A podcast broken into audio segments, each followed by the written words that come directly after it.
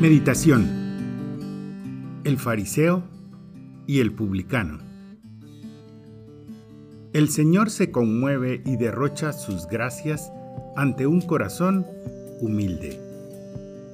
La soberbia es el mayor obstáculo que el hombre pone a la gracia divina.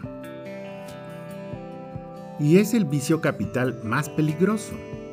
Se insinúa y tiende a infiltrarse hasta en las buenas obras, haciéndoles perder su condición y su mérito sobrenatural.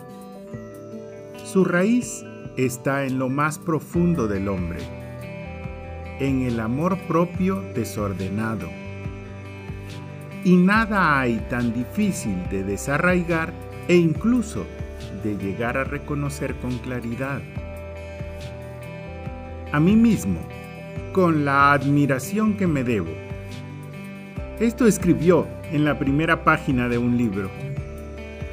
Y lo mismo podrían estampar muchos otros pobrecitos en la última hoja de su vida. Qué pena si tú y yo vivimos o terminamos así. Vamos a hacer un examen serio Así recomendaba San José María Escribá en Surco. Pedimos al Señor que no nos deje caer en ese estado e imploramos cada día la virtud de la humildad.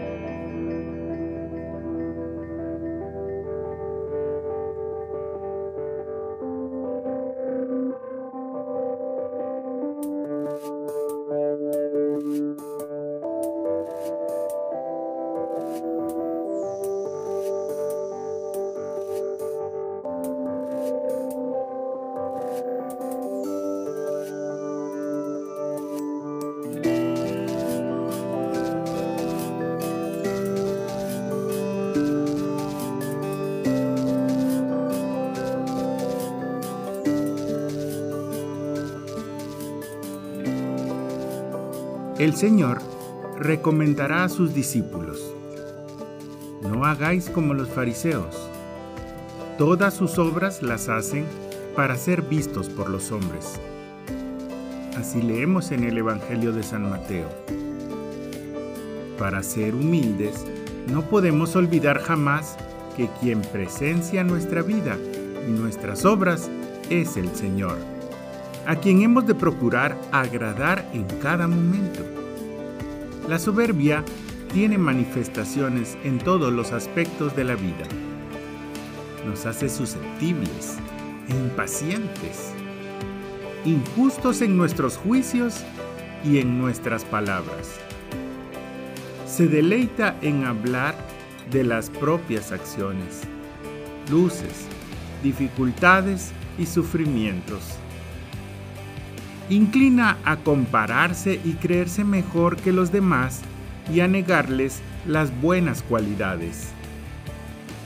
Hace que nos sintamos ofendidos cuando somos humillados o no nos obsequian como esperábamos.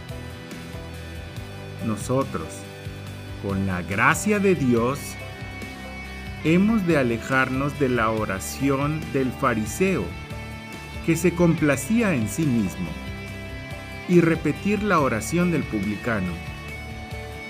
Dios mío, ten misericordia de mí, que soy un pecador.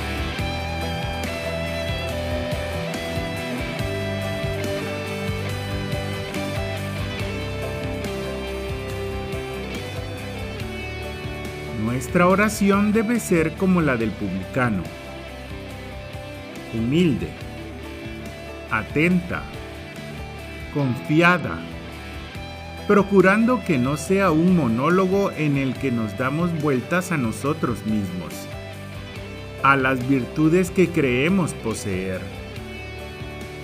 La humildad es el fundamento de toda nuestra relación con Dios y con los demás.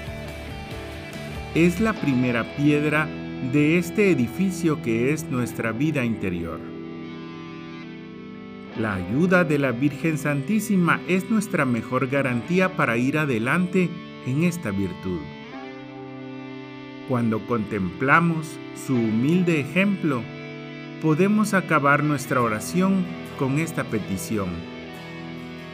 Señor, quita la soberbia de mi vida, quebranta mi amor propio, este querer afirmarme yo e imponerme a los demás.